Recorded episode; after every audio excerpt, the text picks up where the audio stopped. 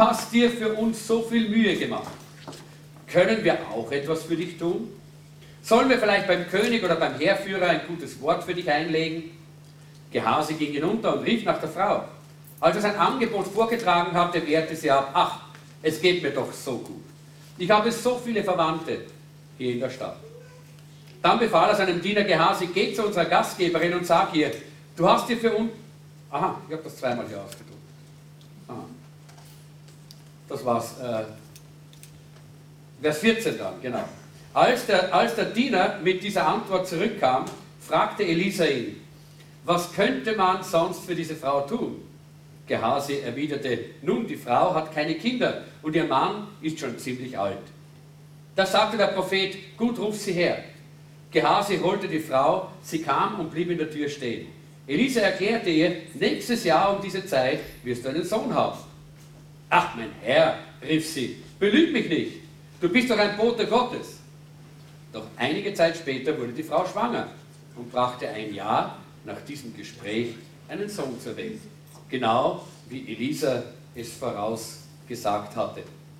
Es ist interessant, dass äh, in der äh, hier in dieser der Hoffnung für alle kommt das gar nicht so ganz raus, aber in der Luther heißt es, äh, da war eine, eine Frau, reiche Frau und die nötigte ihn, dass er bei ihr aß. Äh, der Prophet hatte ja damals, er hatte keine Familie, der Prophet hat zusammengelebt mit seinem Diener Gehasi und jetzt weiß ich ja auch nicht genau, ob das ein Koch war. Aber die haben zumindest immer das gegessen, was sie halt miteinander so ge gekocht haben, nicht? wenn sie nicht wo eingeladen waren. Und ich weiß nicht, ob ihr schon mal gesehen habt, wenn zwei Männer zusammen sind und kochen, äh, was da alles rauskommt. Aber äh, nicht immer ist es so schlecht, weil es gibt auch gute Köche. Ja? Aber es gibt auch einige, bei denen kommt nichts Gutes raus. Zumindest äh, äh, nicht gerade das nahrhafteste, gesündeste, vitaminreichste und all diese Dinge. Aber jedenfalls, diese Frau hat ihn genötigt, zu, äh, hineinzukommen, weil er vorbeigegangen ist und bei ihr zu essen. Er hat dort äh, zu essen bekommen äh, und er hat dort äh, gut gegessen bei ihr, aber äh, diese, diese Frau hat gemerkt, dass bei diesem Mann etwas anders war. Sie hat gesagt, er ist ein heiliger Mann Gottes. So sagt sie zu ihrem Mann, der, äh, dieser Mann Gottes ist heilig, der hier durchkommt. Und gerade da möchte ich ganz kurz stehen bleiben, weil das in unserer Zeit, in unseren Tagen etwas ist, was die Leute nicht mehr verstehen. Viele meinen, auch viele Christen, dass das Wort Heiligkeit und Heiligsein etwas ist, was, man, was nicht mehr modern ist. Was heißt das schon, heilig sein? Heiligenschein, so ein bisschen ein Kranzl da oben, gell? Oder, oder so sehr, sich so sehr, so, so, so, so irgendwie ein bisschen so komisch stellen, so demütig, wirkend, ja? Äh, ist aber nicht sein, nicht einfach so äh, äh in, dieser, in einer entfremdeten Art und Weise sich zu benehmen. Das ist, was viele Leute unter Heiligkeit verstehen. Aber die Heiligkeit, von der hier äh, die Bibel spricht, die hat man gesehen als etwas, was so positiv war, dass man das haben wollte. Das wollte die Frau in ihrem Haus haben. Diese Heiligkeit wollte sie haben. Und was bedeutet das? Diese Heiligkeit, von der die Bibel spricht, heilig heißt ja eigentlich nichts anderes als abgesondert. Das bedeutet, abgesondert von der Sünde, abgesondert von der Welt, aber auch abgesondert hin zu etwas. Abgesondert zu Gott, für Gott. Für Gott abgesondert. Ganz, ganz Gott hingegeben. Und diese, äh, diese, diese Haltung und dieses, dieser Lebensstil ist etwas, was anziehend ist eigentlich. Das ist nicht etwas Abstoßendes, das ist nicht etwas, äh, was äh, was die Leute nicht haben wollen, etwas Ekelhaftes, was man manchmal unter Heiligkeit oder Frommerheit, äh, Frömmigkeit versteht, falscher Heiligkeit, sondern etwas Anziehendes, etwas, was, äh, was die Welt eigentlich sucht, wonach sie in ihrem Herzen Verlangen hat, was sie möchte, was die Menschen wollen. Und deshalb, wenn sie das sehen, dann fragen sie nach, dann wollen sie das für ihr Leben haben. Aber nicht nur die Welt, nicht nur die Menschen, sondern auch Gott freut sich an Heiligkeit sagt die Bibel. Jesus sagt, darum sollt ihr heilig sein, wie euer Vater im Himmel heilig ist. Gott freut sich, wenn wir heilig sind. Gott, Gott, Gott, Gott ist begeistert, wenn wir ein Leben leben, das ihm ganz gehört. Das heißt es nicht vollkommen, das heißt es auch nicht, dass wir nicht auch einmal eine Sünde begehen, klarerweise. Aber wir haben das Blut Jesu, das uns reinigt. Das bedeutet, dass, wir, dass es uns so wichtig ist, in der Gemeinschaft mit Gott zu leben, dass wir das nicht anstehen lassen. Dass wir nicht einfach sagen, ist ja, ist ja wurscht und, und, und, und was soll schon, ist ja nicht so schlimm, sondern dass wir das als wichtig sehen, dass wir gereinigt sind, dass wir vom Blut Jesu gereinigt sind und wieder diese Beziehung zu Gott offen ist und diese Gemeinschaft mit dem lebendigen Gott etwas Reales ist Amen. in unserem Leben. Das bedeutet heilig sein. Und das wird sichtbar in unserem Leben. Das wird sichtbar in unseren Entscheidungen, weil wir dann eben die Prioritäten richtig setzen. Warum hat man das bei den Propheten gesehen? Man hat gesehen, wie er gelebt hat, wie er geredet hat, wie er, wo er hingegangen ist, äh, was, was für ihn wichtig war. Ah, an all diesen Dingen hat man gesehen, dass er Gott gehört. Amen. Bei manchen Christen, da schaust du in ihr Leben hinein und du denkst dir, wem gehören die eigentlich? Oder? Gehören die einer Autofirma? Oder gehören die irgendeiner Bank äh, oder irgendeinem, irgendeinem Investment-Trust? Oder wem gehören die eigentlich? Irgendeiner Aktiengesellschaft? Oder jemandem, der Aktien vertreibt? Wem gehören die einfach? Weil man sieht nichts anderes als diese Dinge pausenlos. Bei dieser, äh, bei dieser Frau war es ganz klar. Diese Frau hat gesehen, Elisa gehört Gott. Nicht weil er komisch war, nicht, weil er sich irgendwie so komisch benommen hat oder komisch gekleidet hat, sondern wie er gelebt hat. Das hat gezeigt, dass er heilig ist. Und wir werden das in der Geschichte noch sehen, dass Gott das honoriert. Gott steht dazu, wenn wir so leben. Wenn wir ein Leben haben, wo wir sagen, mein Leben soll zeigen, dass ich Jesus gehöre. Dann spielt keine Rolle, ob ich draußen auf der Straße bin, ob ich hier in der Kirche bin oder ob ich zu Hause in der Küche stehe oder sonst wo oder in, in der Straßenbahn sitze. Die Menschen sollen sehen, dass ich Jesus gehöre. Amen. Amen. Das ist wichtig. Dass wir, da, dass wir den Mut wieder haben, Freunde.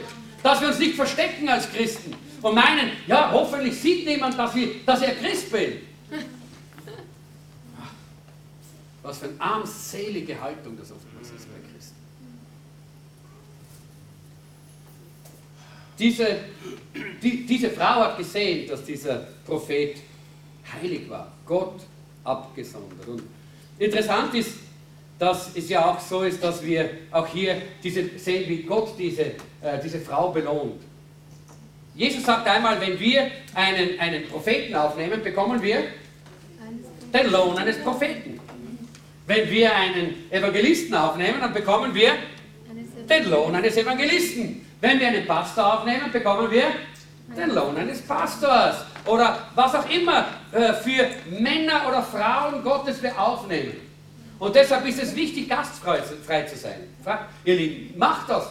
Äh, öffnet eure Häuser für Männer und Frauen Gottes von allen Herren Ländern, die vielleicht hier durchkommen, bei uns einmal eine kurze Station machen. Öffnet eure Häuser, denn ihr werdet den Segen bekommen, der eigentlich auch auf ihnen liegt. Denn Gott segnet diese Heiligkeit im Leben dieser Menschen und wenn ihr sie aufnehmt, oder wenn wir sie aufnehmen, ja, und ich hab, wir haben das so viel erlebt. Wir haben das so oft erlebt. Wir haben in, unser, in unserem Haus so viele äh, Prediger aus allen Ländern der Welt bei uns schon beherbergt. Ja. Über die Jahre, die wir im Dienst sind. Und Gott hat uns so gesegnet dafür. Wir sind so reich gesegnet worden durch diese, äh, durch diese Gegenwart von einem Menschen, der Gott gehört, der heilig ist. Das heißt, Gott abgesondert, für Gott lebt. Ja. Und das segnet der Herr. Und äh, diese Frau äh, hat eben diese, dies, dieses Zimmer gemacht für diesen Mann, wir haben das ja gelesen, für den, für den Elisa. Und dann will dieser Elisa auch dieser Frau eben einen Segen geben. Und interessant ist, dass scheinbar äh, diese Frau nichts braucht. Sie sagt, habe alles, alles ist in Ordnung. Nach außen hin hat sie ausgeschaut. Aber, und das ist das Interessante, der Gehasi wusste schon, was in ihrem Herzen war. Warum hat er denn das gewusst? weil es ein Traum in ihrem Leben war, weil es eine Vision für ihr Leben war.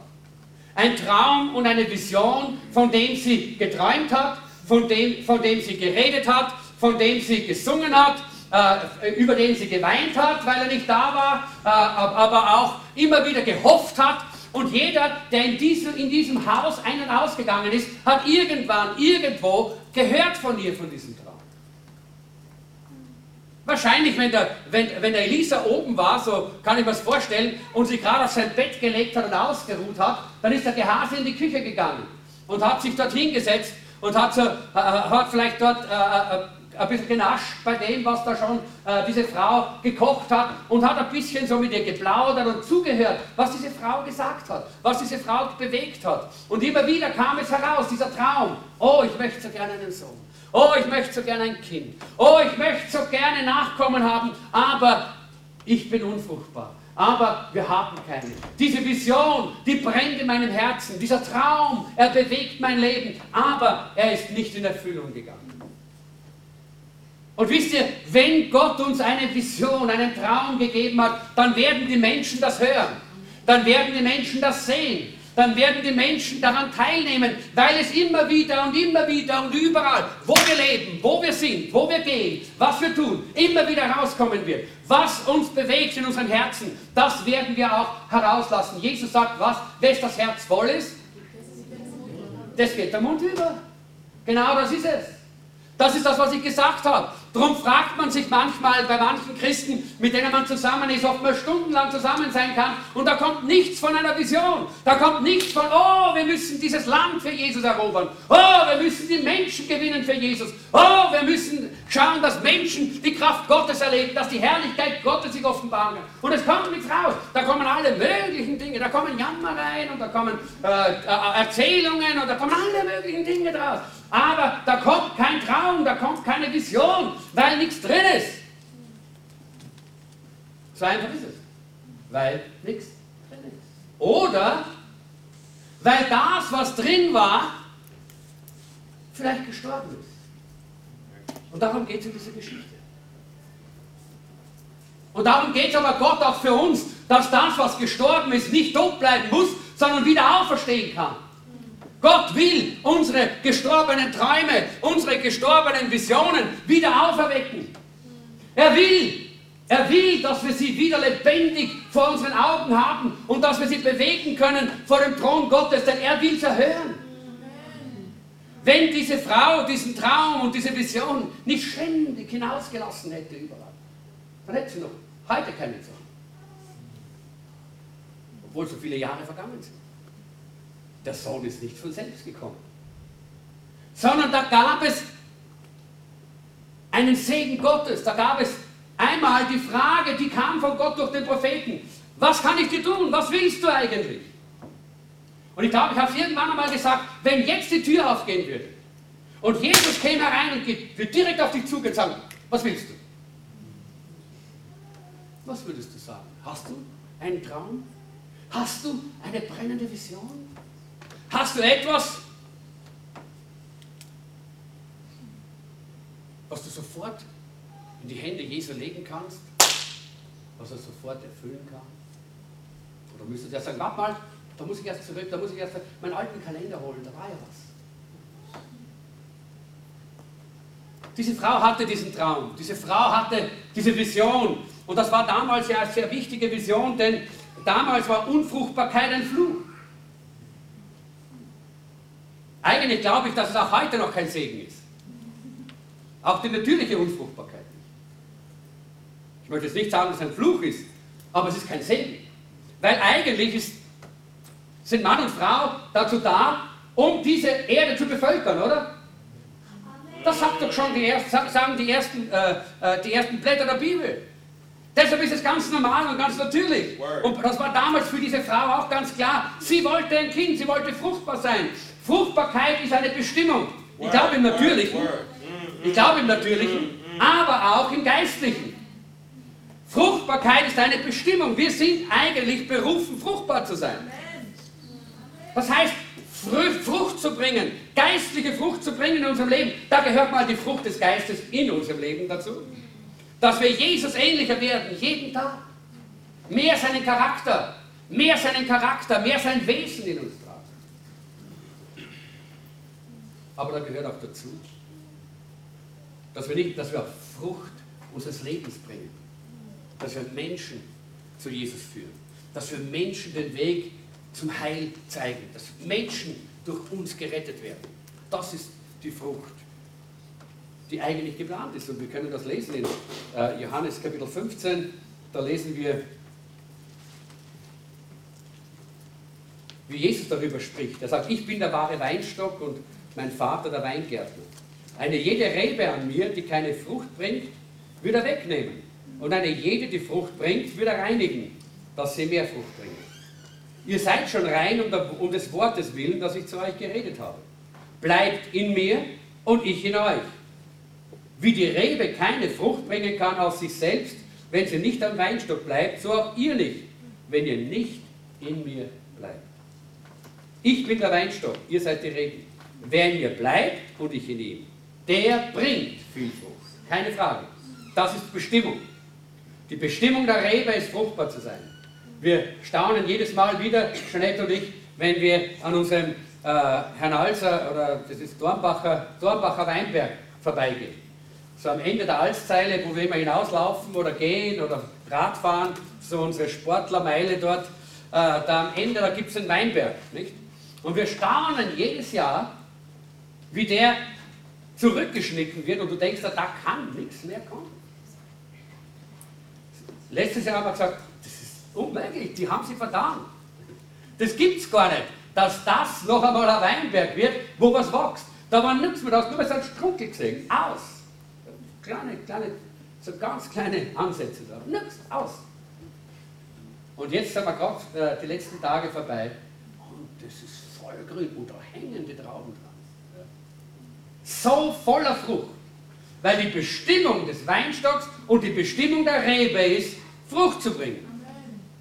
Und das ist, eine, ne, das ist nicht eine Vision, die wir haben. Das nicht, wenn wir sagen, wir wollen Tausende, wir wollen zigtausende, wir wollen Hunderttausende Wiener sehen, dass sie gerettet werden, dass sie zu Jüngern werden und dass sie in die Gemeinde Jesu kommen, dann ist es nicht unser Wunsch.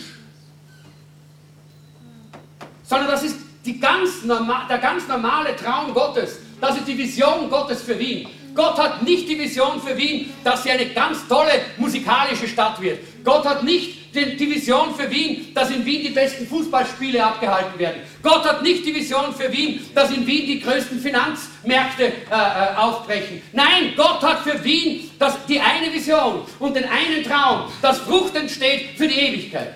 Tausende, Amen. Bravo. Das ist wichtig, das ist, das ist von Gott hineingelegt. Und wenn wir göttliches Leben in uns tragen, dann haben wir auch eine göttliche Vision. Diese Frau hatte diese Vision der Fruchtbarkeit, diesen Traum nach Fruchtbarkeit. Und ich glaube, wir alle haben auch schon äh, diese, äh, diese, uns um diese, nach dieser Fruchtbarkeit ausgestreckt und wir haben davon geredet. Wir haben eine Vision, einen Traum gehabt und immer wieder reden wir davon. Wir möchten gern, dass wir im Stadion einmal das Evangelium verkündigen können. Und ich habe gestern einen Artikel in der Presse gelesen, dass das die Zeugen Jehovas schon vor uns tun. Kann man das Bild mal sehen? Aber das ist etwas, die haben an diesem Wochenende dort eine Konferenz mit zigtausenden Leuten im Erdfappelstadion. Und ich habe gedacht, Herr, wo ist unsere Vision dafür?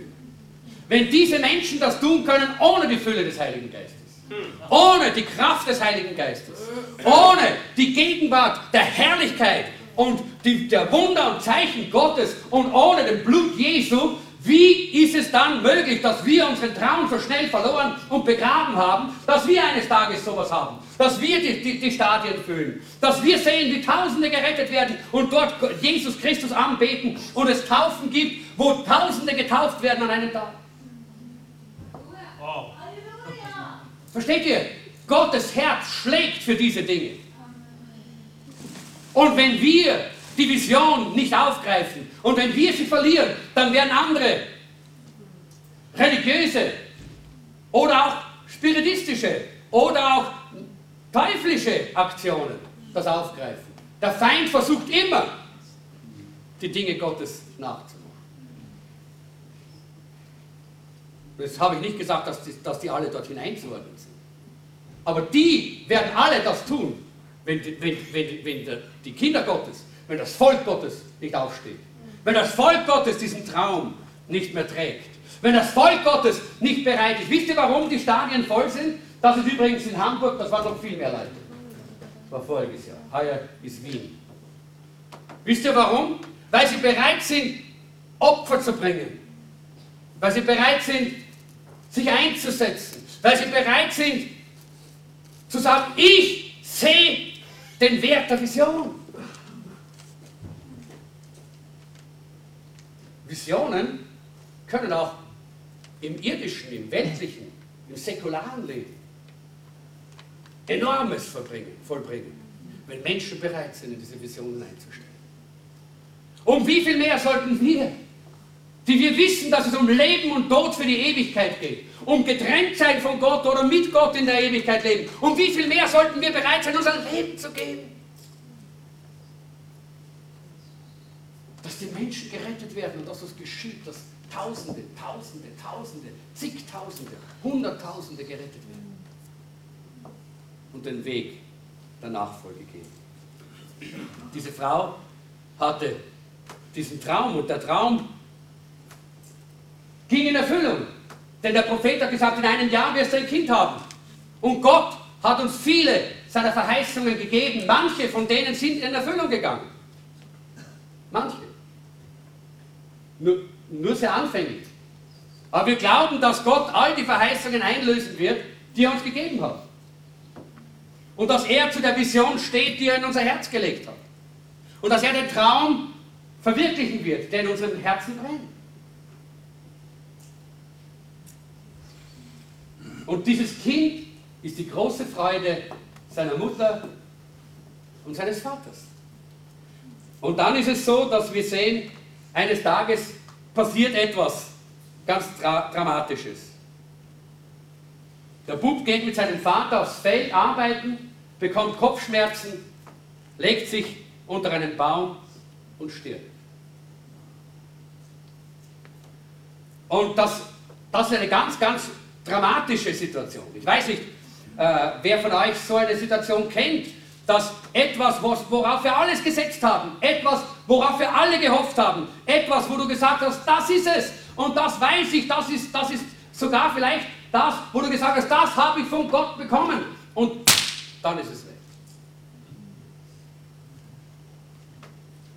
Dann ist es weg. Dann kommt dieses, diese, diese, diese furchtbare, zerstörerische Botschaft, der Sohn ist tot, der Traum ist tot. Die Vision ist gestorben. Das schüttelt unser Fundament. Das schüttelt unser Fundament des Glaubens. Das schüttelt unser Leben und wird unserem Leben aber auch sehr gesund dorthin führen, unser Leben dorthin führen, dass wir die Dinge, die Gott uns gegeben hat, auch wirklich erkennen. Das war bei dieser Frau der, der Fall. Solche Botschaften können uns entweder zerbrechen oder unseren Glauben stark machen.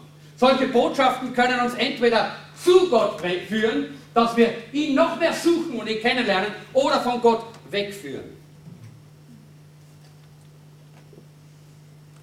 Das gab es immer wieder, wenn Leute auf ihre Aktien gesetzt haben und plötzlich ist der Aktienmarkt gestürzt und war nichts mehr da. Oder noch schlimmer in einer Beziehung, wenn plötzlich der eine Ehepartner kommt und sagt, es ist aus ich gehe. Was für eine schreckliche Botschaft, was für eine furchtbare momentane Tiefe, was für ein tiefer Schlag. Oder wenn du zum Arzt gehst und der Arzt sagt, du hast nicht mehr lange zu leben. Du hast eine schlimme Krankheit, Krebs oder was auch immer. Du wirst nicht mehr lange leben. Das sind Botschaften, die uns schütteln. Und diese Frau wurde geschüttelt in diesem Augenblick. Aber es ist wichtig, dass wir erkennen und sehen, Gott lässt manchmal solche Situationen zu, damit es klar und offenbar wird, wie stark glauben wir an Gott. Genießen wir nur die Erfüllung unseres Traumes? Genießen wir nur die Erfüllung unserer Vision? Oder geht es uns um Gott? Geht uns um ihn? Hängen wir an ihn? Und genau das sehen wir jetzt hier bei dieser Frau. Was ist das nächste? Das nächste ist, dass diese Frau sagt, so, äh, äh, Da, da ist dieser, dieser, äh, dieser tote Bub, was tue ich mit ihm? Die meisten würden ihn jetzt in der Öffentlichkeit aufbauen und dann kommt das große Klagen, das war damals im Orient so. Nein, sie nimmt ihn und was tut sie mit ihm? Sie trägt ihn hinauf in das Zimmer des Propheten. Und sie legt ihn auf das Bett des Propheten. Das ist ein Bild des Glaubens. Denn sie weiß, dass es nur eine Möglichkeit gibt. Und das ist die Kraft des lebendigen Gottes. Sie glaubt immer noch, dass Gott sie nicht verlassen. Und deshalb bringt sie den Buben dorthin. Mama, gehen wir mit unserer Not und mit unserem Leid an die falsche Stelle. Viele laufen herum und dann geht dort wird gejammert und da wird gejammert und dort möchte man ein bisschen Mitleid und da möchte man ein bisschen Mitleid und dort noch ein bisschen Mitleid und da noch ein bisschen Mitleid. Das hat diese Frau nicht gewollt. Sie ist nicht im Dorf herumgelaufen und hat allen erzählt, wie tragisch das ist, dass jetzt ihr, dass jetzt ihr, äh, ihr Sohn gestorben ist. Und hat sich von allen bemitleiden lassen. Nein, sie hat, den, sie hat gewusst, wo sie hingeht. Sie hat dieses tote Kind auf das Bett des Propheten gelegt. Dort, wo sie wusste, dass die Kraft Gottes ist. Denn dort, wo der heilige Mann Gottes war, dort, dort war auch die Kraft Gottes. Und wisst ihr, das ist ein ganz wichtiges Bild für uns. Dass wir immer zum Kreuz gehen. Dass wir immer zum Herrn gehen. Dass wir immer mit unseren Nöten und Schwierigkeiten dorthin gehen, wo es hingehört. Das ist Zeichen unseres Glaubens. Und Gott will, dass wir selber unseren eigenen Glauben erkennen. Und diese Frau spricht mit ihrem Mann und sagt, hey, ich brauche jetzt einen Knecht und ich brauche eine Eselin, ich muss sofort zum Propheten. Und der Mann versteht Bahnhof. Manchmal sind die Männer ein bisschen weniger sensibel als die Frauen, wenn es um geistliche Dinge geht. Der Mann sagt, was denn? Heute ist ja kein Feiertag. Ist nicht Ostern, ist nicht Weihnachten, was willst du jetzt zum Propheten? Aber sein Sohn ist da. Versteht ihr? Das heißt, manchmal äh, können wir ganz falsch reagieren und nicht verstehen, was eigentlich dran ist. Und die Frau diskutiert nicht mit ihm. Und wisst ihr, das ist sehr wichtig für uns. Dass wir niemals glauben, dass wir alles den anderen erklären können. Wenn wir in geistlichen Bahnen gehen, wenn wir auf den Heiligen Geist hören, wenn wir das tun, was das Wort Gottes sagt und wo der Geist Gottes uns führt, dann können wir das nicht immer erklären. Und es wird immer Leute geben, die uns in Frage stellen. Es wird immer Leute geben, die Bahnhof verstehen. Aber wenn wir in die richtige Richtung gehen, dann wird die Bestätigung kommen. Und genau das kam bei dieser Frau. Sie war auf der einen Seite, hat, es, äh, hat sie diesen, diesen starken Glauben gehabt und auf der anderen Seite eine gute Menschenkenntnis. In Vers 26 lesen wir, äh, da heißt es hier, äh, und ab Vers 25, so kam sie zum Propheten Elisa an den Berg Kamel. Als er sie von Weitem kommen sah, sagte er überrascht zu seinem Diener Gehasi, da kommt ja unsere Gastgeberin aus Schunen. Lauf ihr entgegen und frag sie, ob es ihr, ihrem Mann und dem Kind gut geht. Was sagt sie? Ja, ja, es geht uns gut, antwortet sie auf Gehasis Frage. Sie weiß, mit wem sie redet. Sie weiß, wem sie wirklich ihr Herz öffnen kann und wem nicht. Sie weiß, wo die Vollmacht und die Salbung ist und wo nicht. Und sie durchschaut den Gehase, obwohl er da ist und alle möglichen äh, Äußerlichkeiten auch hat. So sagt sie, ist alles okay, lass mich nur in Ruhe und läuft zum Propheten und fällt vor dem Propheten nieder und klammert sich um, seinen, um, um sein Bein. Und der Gehase will sie wegstoßen. Und der Prophet sagt, stopp. Das sehen wir. Und ich, wir werden uns gleich ein bisschen jetzt dann äh, mehr und mehr mit diesen zwei Männern beschäftigen, dem Gehasi und dem Propheten Elisa.